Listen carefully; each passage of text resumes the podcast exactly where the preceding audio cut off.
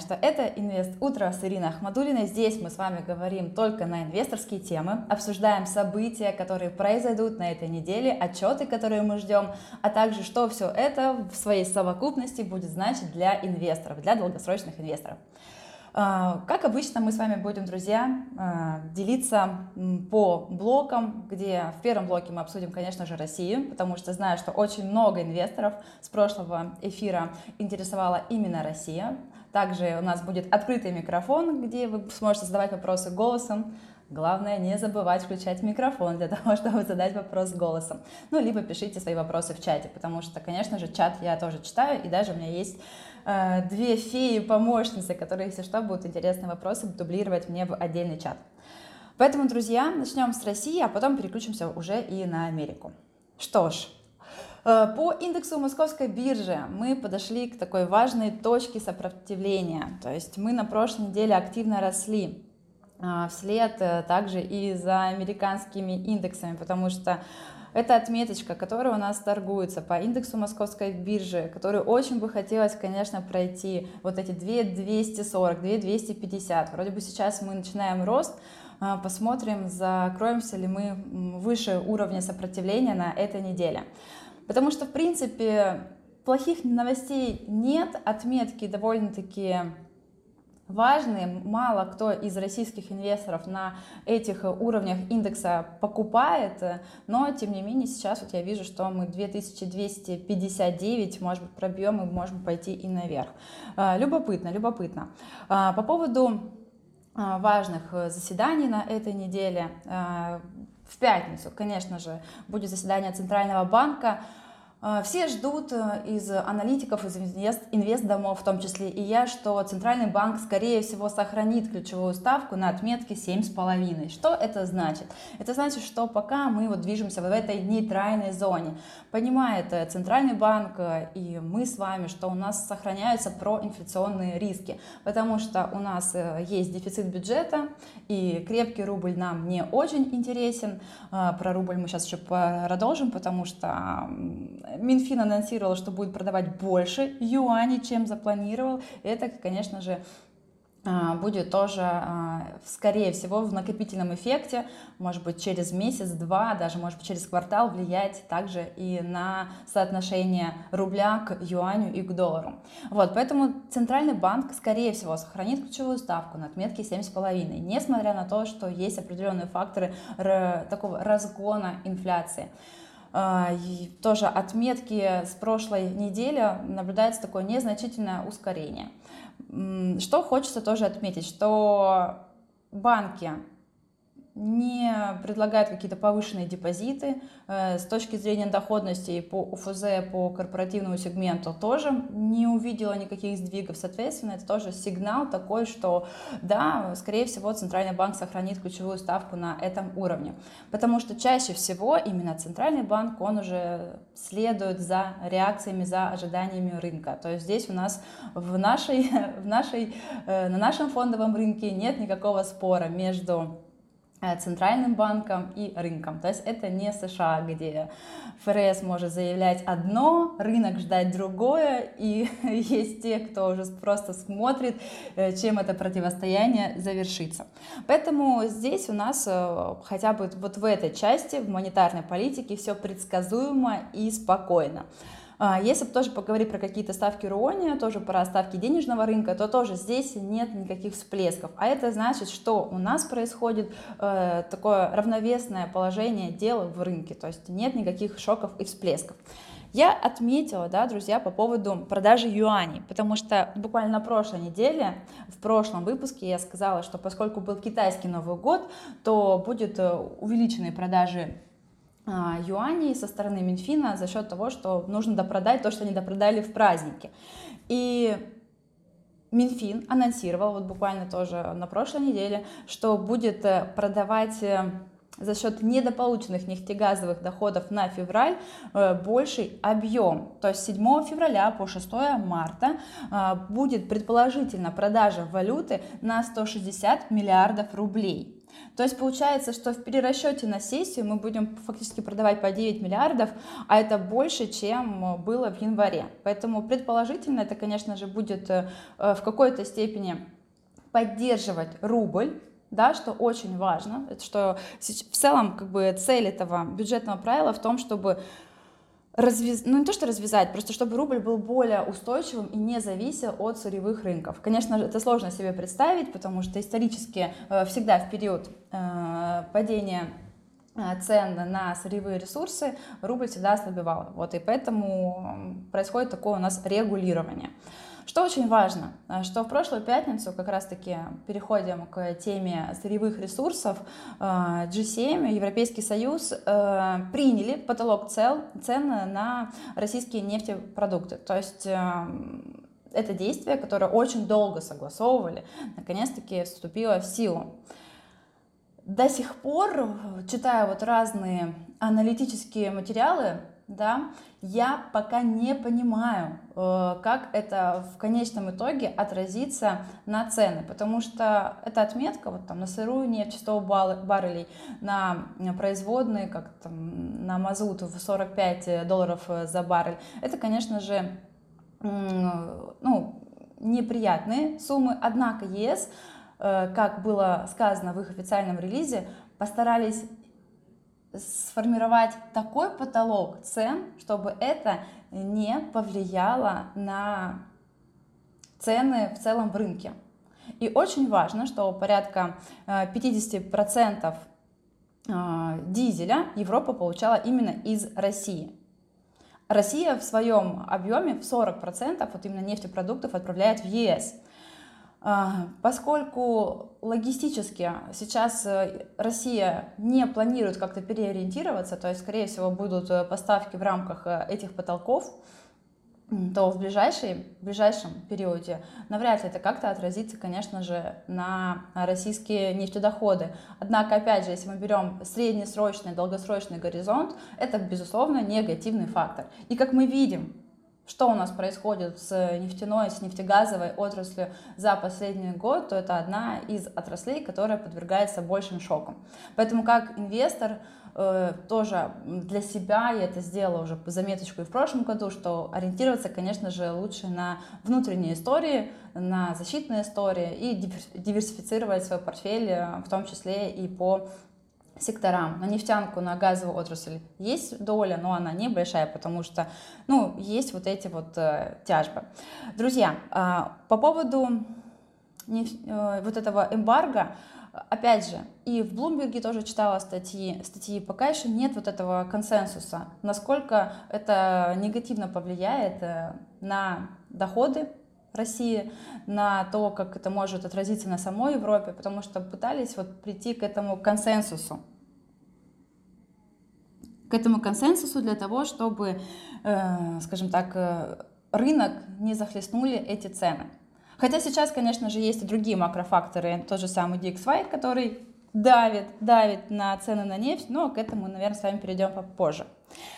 Что хочется мне отметить, на этой неделе – один из э, моих фаворитов э, среди эмитентов по российскому рынку «Мать и дитя» сегодня, 6 февраля, публикует операционные результаты. А, сделаю небольшую поправку, несмотря на то, что мне нравится этот эмитент, компания, как развивается и в московском регионе, в центральном регионе, и в, э, в других областях России, очень хочется сказать, что по данным за первое полугодие 2022 года мы наблюдаем, конечно же, сокращение выручки. А, потому что даже сама чистая прибыль скорректировалась на значительную величину в 9,5% год к году. Наблюдается также снижение рентабельности, и, к сожалению, из моих таких, э, скажем, прогнозных ожиданий, я не думаю, что в четвертом квартале по операционным показателям мы видим прям сильные цифры. Но это, это опять же, мое личное мнение, не является инвестиционной рекомендацией. Что в последнее время очень активно, конечно же, драйвит э, мать и дитя, кроме того, что стратегический бизнес интересный и, конечно же, максимально максимально нужный для России, мать и дитя привлекает инвесторов и дивидендами, потому что хорошие э, дивиденды с приятной доходностью это, конечно же, то, что заставляет сохранять э, эти позиции в портфеле. Поэтому, возможно, э, будет неоднозначная реакция на отчеты, увидим цифры, нам просто нужно дождаться. Но, опять же, как дивидендная история, мне этот эмитент, конечно же, нравится.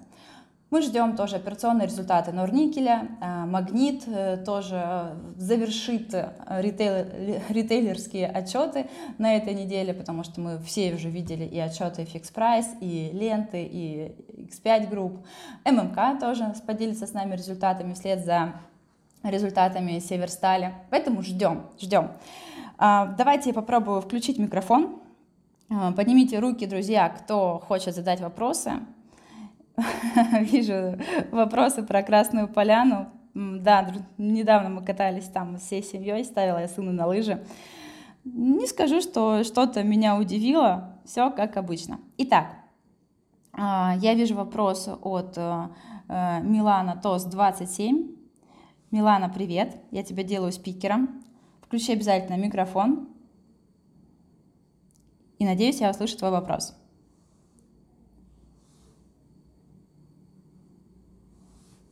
Милана, привет. Как меня слышно?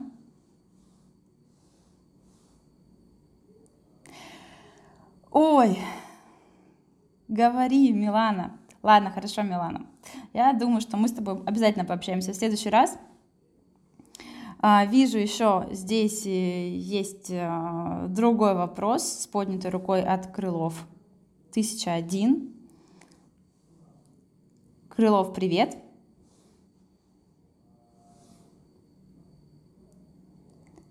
Крылов, здравствуй. Если что, сейчас мы не услышим твои вопросы, то мы, конечно же, тогда будем идти в сторону текстовых вопросов, потому что здесь тоже есть много что интересного.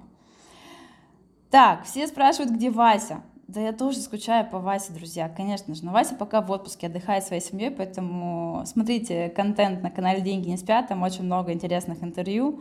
И скоро, конечно же, э, Вася вернется. Так, хорошо. Хорошо. А, давайте тогда вопросы я зачитаю текстом. Что у нас здесь есть? Лукойл. На каком уровне покупать? Друзья, а, по поводу Лукойла тоже важно понимать, что вот эти вот все риски про нефтегазовую отрасль, это вот все, все, все, все к тому же. Однако Лукойл как эмитент, он, конечно же, приятен, и вот сейчас вот у него вот сформировались такие э, уровни на уровне 3900, 3920, на самом деле такие даже локально, локально минимальные отметки. Поэтому с учетом того, что сейчас э, сам индекс московской биржи у нас э, тестирует уровни сопротивления, и в принципе есть э, понимание того, что мы можем их и пробить на отсутствие каких-то негативных э, новостей да, глобальных, э, то, конечно же, Лукойл частично можно набирать, потому что 3900, 3920 это, правда, минимальные уровни отметки. Но важно понимать, что каждая акция, если мы тут с вами инвестор, она, конечно же, может и пойти в сторону э, в сторону поюжнее, к югу, потому что самые минимальные отметки, которые у нас были вот на кризисных э, периодах э, в 2022 году, это и 3500. Поэтому просто учитывайте это, либо выставляете стоп-лоссы, в общем, регулируйте свой аппетит к риску. Итак, Крылов, ты опять у нас появился в качестве спикеров – Поэтому ты можешь задать свой вопрос. Я постараюсь тебя услышать. Так, я пока загляну, кто еще здесь у нас есть из спикеров. Очень много, а, очень много, поэтому я просто, наверное, буду идти на угад, немного, немножечко ран, рандомайзер. Так, вижу здесь Леонардо Ди Каприо на аватарке, мистер Фобос Джи. Конечно же, не могу пройти мимо Леонардо Ди Каприо, поэтому Фобос Джи, привет. Слушаю твой вопрос. Привет, привет. Леонардо. Хорошо, хорошо, друзья. Пишите пока вопросы текстом, я пока полистаю а, аватарки. О, вижу прикольный э, ник, сам накопил. Кажется, где-то мы с тобой общались, поэтому сам накопил. Привет. Жду твоего вопроса.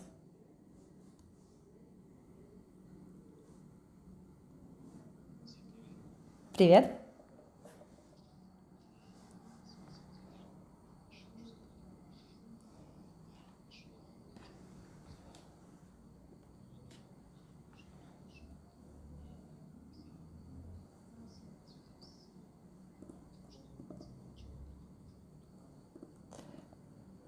Да, отлично, спасибо большое.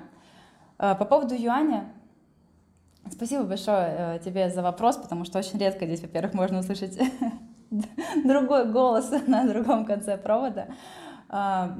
Жаль, что не представился, поэтому просто сам накопил, позволит так обращаться к тебе. Смотри, сейчас э, вот эта вот ситуация по поводу увеличенного, увеличенного объема продажи валюты, вот прям в моменте мы навряд ли э, будем испытывать какое-то суперсильное давление. Но в перспективе, конечно же, я думаю, что э, рубль по отношению к юаню, скорее всего, будет находиться под давлением в сторону того, что раз мы продаем юани, то, конечно же, рубль может здесь даже немного поукрепляться. Однако второй момент, что у нас не так много юаней в целом в бюджете. То есть если посмотреть на саму структуру э, валютного, валютного резерва в нашей стране, то юаней там, конечно же, на аппетиты по продажам просто не хватает. Это вот самый, конечно же, наверное, краеугольный вопрос, а что делать, когда мы к этому лимиту приблизимся? То есть, соответственно, Минфин будет закупать юань для того, чтобы осуществлять продажи. Поэтому сейчас мы находимся вот в этой отметке 10,4 э, рубля за 1 юань. Это довольно-таки, скажем, скажем, это уровни ну, средние. То есть э, повторюсь, что если э, нет э, у инвестора юаней в своем инвесторском портфеле, то, на мой взгляд, ну, вполне можно их здесь и добирать. Однако добор, наверное, самый комфортный для каких-то юаневых позиций, то это, конечно же, там 9,5, 9,3. Вот, поэтому вот эти вот неизвестные относительно того, что юаней для продажи не так много, перспективе, что бюджетное правило вот у нас завязано для, с этой валютой, э, дает вот э, мысль, что, конечно же, спрос на юань в стране, он э, сохранится, и юань будет довольно-таки ну, устойчиво торговаться вот в отметке 10,5. Надеюсь, что мы не придем к цифре 11. Э, а второй вопрос – это что вообще необходимо самому Китаю, потому что, несмотря на то, что мы идем в сторону Э, дедоларизация, юань как один из главных мировых экспортеров не заинтересован в том, чтобы юань был э, крепкой э, валютой, потому что невыгодно экспортировать в таких объемах. И несмотря на то, что сейчас Китай и многие другие развивающиеся страны идут в сторону заключение контрактов в национальных валютах для того, чтобы именно избежать этого негативного эффекта от крепкого, от крепкой вот этой валютной пары, это все равно еще пока не в полной мере реализовано. Поэтому вот эти уровни, которые я обозначила, 10,5 сейчас вполне комфортные отметки. Для какого-то добора более крупной позиции, то можно идти, конечно же, и в 9,5. Вот это, наверное, вот такие горизонты. Я сейчас, как инвестор, не добираю юани, потому что активно их добирала э, в осеннее время, в летнее время. И к сожалению, не так много инструментов для того, чтобы их просто куда-то в российском рынке запарковать. Да, есть депозиты, есть интересные доходности в юаневых облигациях. Вот. Но опять же, а, с учетом того, что долгосрочно, вот очень важный момент, что долгосрочно я все-таки вижу там на горизонте двух-трех лет, что рубль будет выглядеть гораздо слабее, чем он выглядит сейчас к юаню, то здесь важно понимать, если вы заходите в облигации, краткосрочно, спекулятивно, то вы здесь можете столкнуться с валютной переоценкой и фактически даже потерять на налогах. То есть как инвестор вы можете здесь ничего не заработать. Но если вы идете долгосрочно для того, чтобы сохранить свои, скажем, сбережения в юанях, то лучше, конечно же, рассматривать облигации с, с, с дюрацией, с погашением свыше трех лет, для того, чтобы попасть на налоговые льготы для, дол для долгосрочного владения. Вот, поэтому фокус на юань как у инвестора у меня позитивный, и вот э, облигации в юанях долгосрочно я, конечно же, в портфеле держу. Так, вижу интересный вопрос про Сигежу. Сам накопил, очень круто, что ты вошел в эфир. Прям спасибо тебе большое. Надеюсь, еще услышимся. Так, по поводу Сигежа. По поводу Сигежи тоже нравится мне эта компания. Нравится мне эта компания, несмотря на то, что сейчас 22 э, год, 23 год, я думаю, что это определенные сложности. Потому что, опять же, и общаясь э, с представителями компании на конференциях, участвуя в созвонах по обсуждению отчетности, вижу, что очень сложно переориентироваться с логистикой. Да, идут активные взаимоотношения на международном рынке, в том числе и в направлении с Ираном, но там такие сложности э, с транспортными путями, какие-то пути достраиваются. И есть понимание, что за три месяца, за вот этот квартал мало что изменилось, к моему большому сожалению. Вот, поэтому Сигежа, долгосрочная история хороша, все-таки уникальный э, продукт, хорошее покрытие, э, большая такая лесная площадка. Поэтому как эмитент Сигежа интересно безусловно, интересно. Плюс, конечно же, есть такие э, облигации, которые тоже э, предлагают хорошую доходность рынку.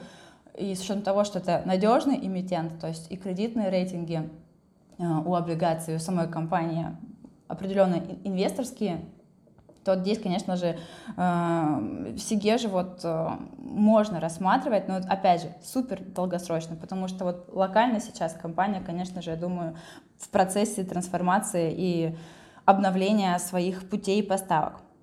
Так, любопытный вопрос по поводу золота. Вопрос по поводу золота. А, оно не очень коррелирует с лондонским курсом, больше с долларом, что ли? До каких уровней, по-вашему, скорректируется? А, вот золото — это, конечно же, удивительный актив в текущем периоде. А, и именно почему? Потому что мы сейчас подошли к этому важному уровню сопротивления в отметке 2000 долларов за унцию. И несмотря на то, что на прошлой неделе золото хорошо скорректировалось, э, это был, мне кажется, прекрасный момент для того, чтобы там для добора. Э, очень сложно да, ответить на вопрос по поводу корреляции рубля и рублев, скажем, рублевых оценок золота и долларов, потому что определенно все идет у нас э, с а, с важнейшей э, биржи металлов, лондонской биржи металлов. И, конечно же, здесь нужно отталкиваться именно от этих зарубежных котировок.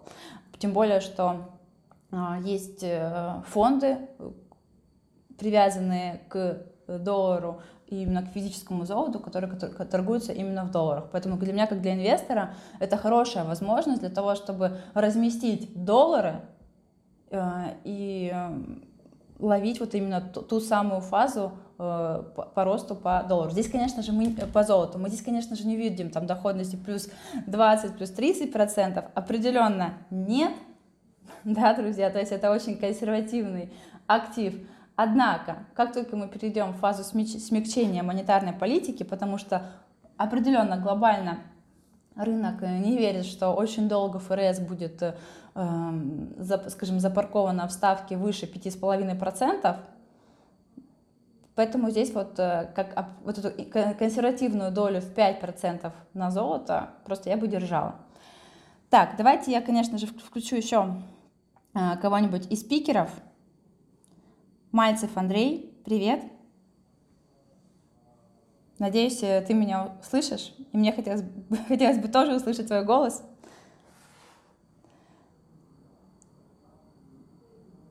Так, кто включает микрофон? Друзья, есть внизу такая кнопочка с микрофоном. Она должна гореть желтым цветом, солнечным желтым цветом. Если у вас такое не происходит, значит я вас не слышу. Поэтому, Мальцев Андрей, к сожалению, у тебя там, видать, солнечный цвет на иконке микрофона не загорелся. Так, давайте перейдем к следующему блоку потому что, в принципе, у нас прошло 25 минут эфира, и значит, мы с вами можем уже двигаться к Америке. На прошлой неделе Америка, конечно же, была невероятным регионом. Несмотря на то, что Федеральная резервная система повысила ставку в рамках ожиданий на 25 базисных пунктов. Конечно же, у нас э, вышли максимально сильные данные по рынку труда, количество мест, новых рабочих мест вне сельскохозяйственного сектора выросло. Не на прогнозные 185 тысяч человек, а на 517 тысяч человек, то, конечно же, уровень безработицы на этом фоне на минимальных отметок, отметках в 3,4%. А, Паул вышел на, на конференции в 22.30 я смотрела, и, в принципе, ничего нового для рынка не сказал. Здесь, конечно же, и полетел сам рынок США наверх. Было просто мое дикое удивление. Биткоин тоже взлетел, там 23 тысячи и выше полетел, там 23 800 э, тысяч за биткоин то, конечно же, рынок просто абсолютно не поверил тому, что заявлял Павел, что какие э, какое ужесточение политики, какая борьба с инфляцией, когда у нас вот и так ставка на 4,75, э, зачем поднимать ее выше, и так все в порядке. Вот, поэтому здесь можно посмотреть, конечно же, на эту ситуацию с двух сторон, что да, рынок не верит, что происходит эта традиционная борьба скажем так, людей, у кого есть власть принятия решений, и рынка, кто мыслит уже ожиданиями. Конечно же, на горизонте 10 лет мы не увидим а, уровень в инфляции, тот, который видим сейчас, а, а также очень важно, что у нас поменялся расчет CPI, расчет по инфляции, поэтому если раньше индекс инфляции в Америке считался за средние два года, то сейчас, конечно же, он будет считаться за один год, что тоже будет э, более скажем так, более щадяще относиться к расчету этого индекса, это тоже важно учитывать.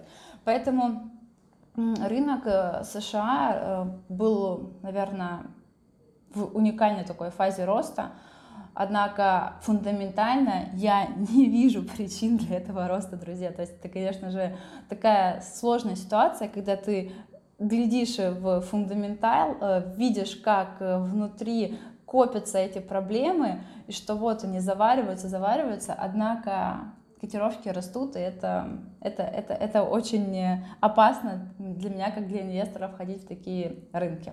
Что мне хочется сказать, да, что у нас сейчас середина сезона отчетности, и на этой неделе, конечно же, по рынку США а, есть э, любопытные события. Это, конечно же, в пятницу будет, э, а, будет э, встреча относительно федерального бюджета. Наблюдается там, оценка по дефициту, будет анонсирован точный размер дефицита бюджета. Потолок госдолга должен, тоже, у нас тоже скоро должен быть разрешен. Поэтому рынок США, он любопытен. Самое важное, конечно же, мысль, которую мне хочется донести, это то, что у нас сезон отчетности в самом разгаре, и уже большая часть эмитентов, она отчиталась.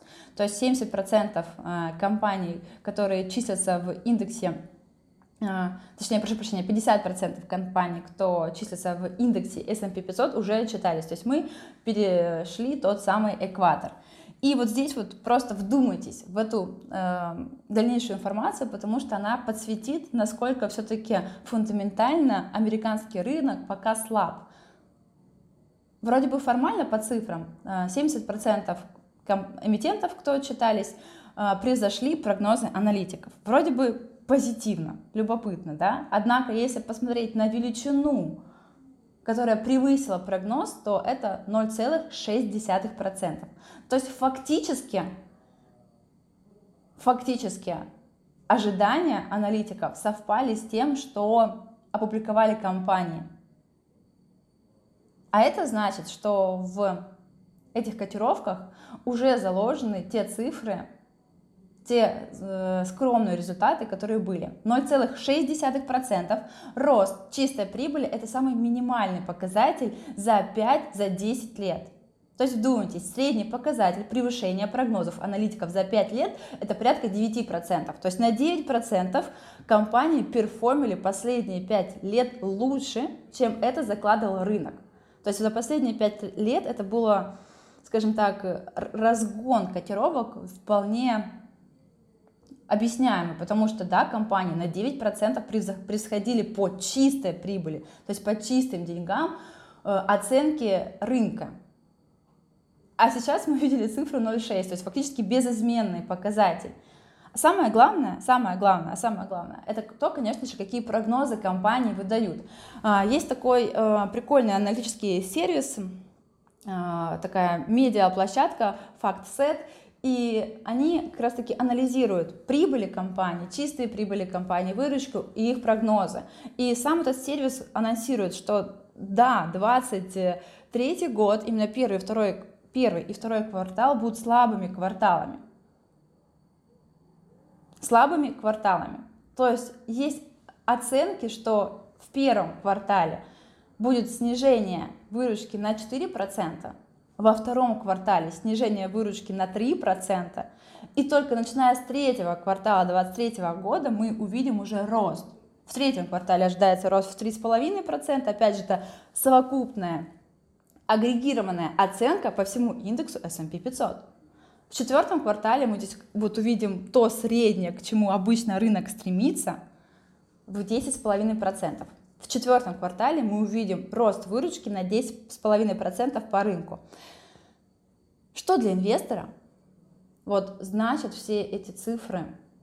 Прежде всего, это то, что сейчас вот эти, скажем, назовем это правда, медвежьи откаты на индексе S&P 500, это правда медвежий откат. То есть когда рынок находится в даунтренде и из-за, скажем, какого-то новостного фона начинается необоснованный с фундаментальных данных рост, это именно медвежий откат. Поэтому если у вас есть какие-то э, позиции по рынку Америки, которые либо показали очень хороший рост, либо вы увидели выход на нейтральные для вас уровни, то, возможно, это хороший момент для фиксации прибыли, либо для нейтрализации убытка.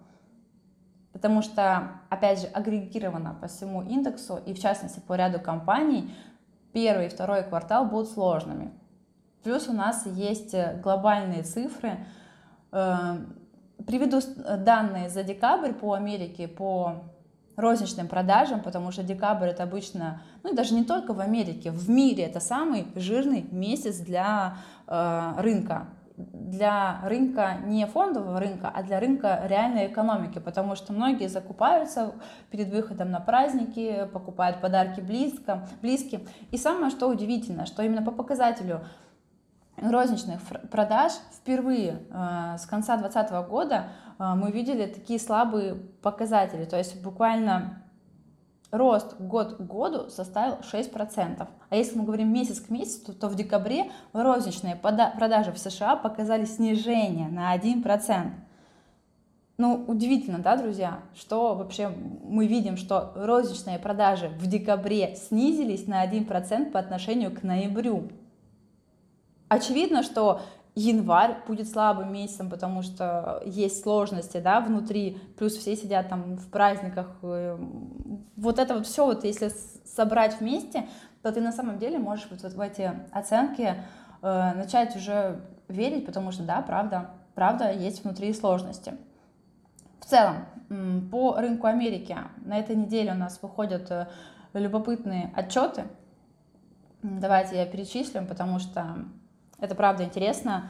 А, на этой, сегодня, в понедельник, один из моих, э, скажем так, любопытных эмитентов в ритейле это Tyson Food, будет тоже публиковать отчетность. Take-Two, э, э, Activision Blizzard, увидим отчеты. Disney публикует отчет, AbbVie, PayPal, Pepsi, тоже, любоп... Э, тоже один из непопулярных эмитентов э, для российского инвестора. Это S&P Global Research, компания, которая мне нравится, аналитику, которую покупают не только, скажем так, э, квалифицированные инвесторы, но и большие институциональные инвесторы тоже будут публиковать свой отчет. И здесь, конечно же, вот если вам интересны, скажем, на заметочку какие-то компании, то вот S&P Global Research один из таких, потому что данные — это то, что нужно всем, весьма стабильные, хорошие результаты, э, скажем, в ретроспективе я вижу этого эмитента, плюс, конечно же, здесь есть э, история с дивидендами, поэтому тоже это имейте в виду. Поэтому по Америке сделаю небольшое резюме. Э, по Америке мы ждем, конечно же, информацию по дефициту бюджета. В пятницу мы это увидим.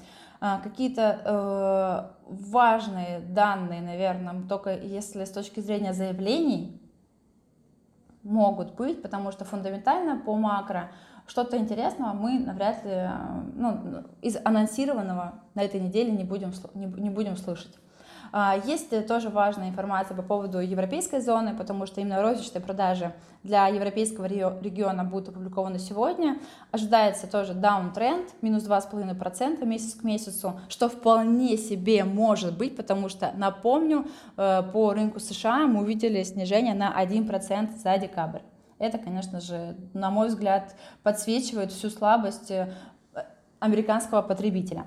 Вопрос э, очень любопытно, это вечные споры э, людей, приверженцев технического анализа и фундаментала, потому что я в своей, скажем, торговле, выходу в позицию, точнее, вхождение в позицию использую вот эти два фактора, однако мой, фун... мой технический анализ, он чаще всего ограничивается, наверное, буквально тремя инструментами. Это индекс перекупленности, RCI — это линии поддержки, линии сопротивления, и следующий момент — это, конечно же, просто линии тренда. И я согласна, что согласно в части вопроса, что в этом году мы увидим перехай, то есть какой-то какой всплеск, может быть, там 4500, 4600, может быть, и перепишем максимум 2021 года, это, конечно же, возможно.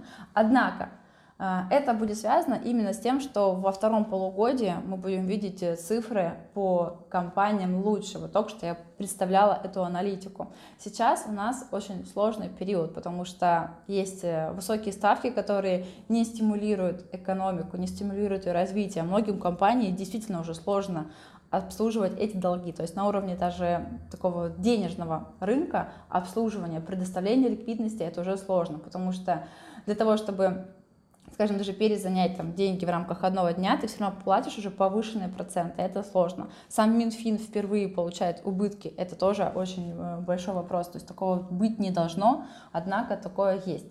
А, есть вот этот психологический фактор, что мистер Пумба отметил, что люди очень сильно устали от негативных новостей. Это чаще всего свойственно вот, да, именно частным инвесторам. Однако американский рынок в большей степени состоит именно из институциональных инвесторов. То есть если сейчас наш российский фондовый рынок, это именно, скажем так, 80% оборотов совершается частными инвесторами, однако на рынке США большая часть ликвидности э, совершается именно институционалами. И если посмотреть на статистику, вот э, Bank of America, BOFA часто публикуют вот эти данные, что делают большие институционал, институционалы, куда они перекладывают э, свои капиталы, то большая из них именно сейчас сосредоточена в кэше, даже не в трежерях, даже не в этих надежных э, э инструментах, а именно просто в, в, в, в деньгах. Если внутри нет вот этого драйвера для рынка именно в качестве денег, что не поступают деньги в рисковые инструменты, то, конечно же, S&P, он ну, не должен расти. И тоже очень важный момент, это тоже по спекулятивным позициям, что тоже, когда очень много э, спекулянтов, э, именно шартистов заряжено, то именно здесь вот могут просто выстреливать такие технические откаты, потому что, ну, чисто такой техни- момент техники. Поэтому да, мы здесь можем, скажем так, э, дискутировать, э, спорить, э, рассуждать, куда пойдет рынок, но я всегда больше за такой, скажем, фундаментал. И вот этот вот уровень, который вот мы сейчас видим, 4136, вот тоже, если открыть, то это скорее всего вот как уровень сопротивления, потому что и в летний месяц в июне мы видели и потом откатились. Также это, примерно этот уровень был и в августе, и потом был откат. То есть это вот скорее всего вот как про уровень сопротивления я говорю. Сложно, да, друзья, то есть сложно заходить, вот, на мой взгляд, сейчас в позиции по американскому рынку, поэтому я здесь больше придерживаюсь такой осторожной позиции. У меня вот такие, скажем, такие более сдержанные ожидания по поводу роста. Поэтому, мистер Пумба, спасибо за вопрос. Спасибо. Угу. Да, рада была слышать. Круто, друзья, что многие уже включаются в дискуссии. Я очень рада слышать ваши голоса, поэтому поднимайте руку, поднимайте руку, я буду э, вас включать. Я вижу здесь э, человека с ником NVO1985. Кстати, да, тоже на будущее ставьте аватарки. Ставьте аватарки, чтобы я вас видела, чтобы мне было приятно представлять, что вот мы с вами сидим вместе за одним широким столом и общаемся. А, мистер НВО, а, важно поднять руку и включить микрофон. Так, э, куда-то улетел человек, может быть, уже пропал вопрос, поэтому давайте я почитаю в чате, что у нас здесь происходит. Так, все пишут, что будем шортить Америку, что нам сделать к аккуратному шорту NASDAQ. Слушайте, ну вот э, у меня настроение на падение, поэтому если у вас есть возможность шортить и делать это управляемо, регулировать э, свои риски, то, конечно, почему бы и нет, почему бы и нет. Э, если здесь у нас среди нашей маленькой тусовки инвесторов затесался спекулянт, кто хочет шортануть, я не могу вам в этом отказать. Так, по поводу Apple, по поводу Tesla. А, смотрите, тоже очень любопытно, что компания Apple мне как инвестору она продолжает нравиться, несмотря на все сложности, э, которые могут э, быть приписаны к этой компании. Вот, поэтому Apple это давно уже не просто телефоны, и э, очень любопытно смотреть на структуру выручки, что это и сервисы, и подписки, и такая крупная монополизация, которая сейчас даже в какой-то степени э, решает, э, мешает там, развитию нашего российского мобильного рынка, да, то есть если мы говорим про какое-то про размещение платных монетизируемых приложений именно в этой системе iOS. Но если, опять же, возвращаясь к компании, то мне эта компания нравится, и сейчас она еще не сдулась, вот не сдулась до тех приятных инвесторских уровней для покупки. Поэтому просто давайте дождемся э, отчета по первому кварталу, может быть, э, увидим разочар... разочарование, и это, конечно же, будет давить на котировки, и рынок, может быть, здесь, конечно же, сдует эту компанию. Несмотря на все позитивное, на мой взгляд, слишком-слишком дорого. Так, очень любопытный вопрос, а, а, зачитаю его. Какие информационные ресурсы вы бы посоветовали для изучения техник анализа?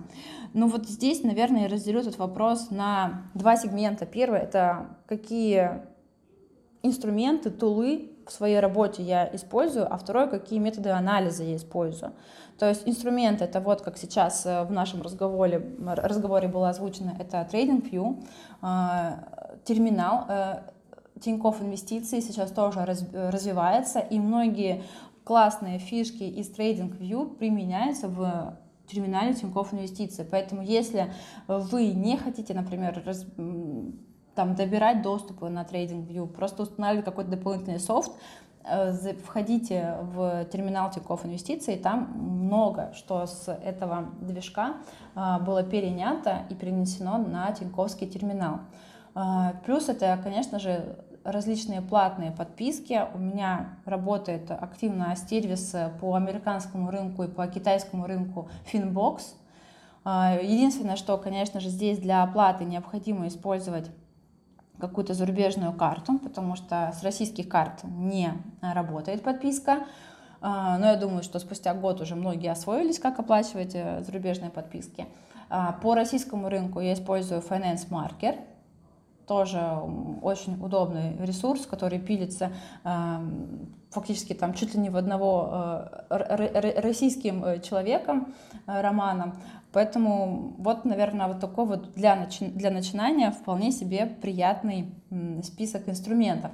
С точки зрения анализа, то вот я всегда использую микс. Это фундаментальный анализ, анализ трендов глобальных, потому что очень важно, как рынок закладывает рост отраслей, какие сектора будут интересны какие, скажем, новые технологии могут хорошо себя показать. Вот, потому что тот же самый вот здесь тоже очень важно. То же самое искусственный интеллект, о котором мы очень много говорили в 2020, 2021 году, в 2019 году. Э, я, работая в Сбере, очень много даже слышала про искусственный интеллект. И только сейчас его стоимость, скажем так, разработки, вот если переходить в эти метрики, стала действительно снижаться. И это, опять же, позитивно повлияет на целый пул отраслей, где искусственный интеллект применяется. А это значит, что тот же самый даже самая крипта станет максимально, скажем, удобно и больше придет в нашу жизнь. Э, тот же самый биотех будет лучше работать, различные банковские сегменты тоже будут работать. Э, И вот здесь можно перечислять очень долго, где искусственный интеллект уже живет. Вот, поэтому фундаментал, тренды, технический анализ. Все тулы я вам рассказала, показала. Давайте вопрос по поводу, по поводу, кстати, вот тоже очень важно, по поводу применения а, иностранных инструментов через российских брокеров. Не страшно ли вам покупать? Михаил 913 задал такой очень важный вопрос для инвесторов. Когда мы говорим страшно ли покупать иностранные инструменты через российских брокеров, здесь мы наверняка подразумеваем именно инфраструктурные риски. То есть какие-то рыночные риски снижения я в этом вопросе не буду рассматривать, а именно только инфраструктуру. И здесь очень важно, важно а, вот быть в, в рынке именно в контексте того, что говорят сами игроки, а именно питерская биржа, депозитарии, э, брокеры, московская биржа. И общаясь э, в декабре э, в рамках э, проекта «Деньги не спят» на, на декабрьском, скажем так, нашем новогоднем заключительном выпуске Late Night Show, Роман Горинов сказал, что вот эти риски инфраструктурные были минимизированы. То есть работа с дружественными депозитариями, да, это тоже максимально важно. Это диверсификация по этим э, депозитариям, чтобы не было так всех яиц в одну корзину, чтобы все компании, все бумаги лежали в, одной, в одном депозитаре, то есть этого нет. И, соответственно, поскольку самые такие пиковые нагрузки по реализации всех этих э, негативов уже были пройдены в 2022 году, то в 2023 мы уже просто будем, скажем так, расхлебывать эти последствия, то есть разблокировка, там, работа юристов и так далее. Поэтому страшно определенно нет, потому что самое худшее уже позади, и команды уже отработали эти сценарии. Потому что, как выясняется, на самом деле такие кейсы за блокир... Э, ну, блокировки уже были, только они были в уровне, скажем, э, организаций, то есть не физических лиц, а именно организаций банков в, банк, в банковской сфере.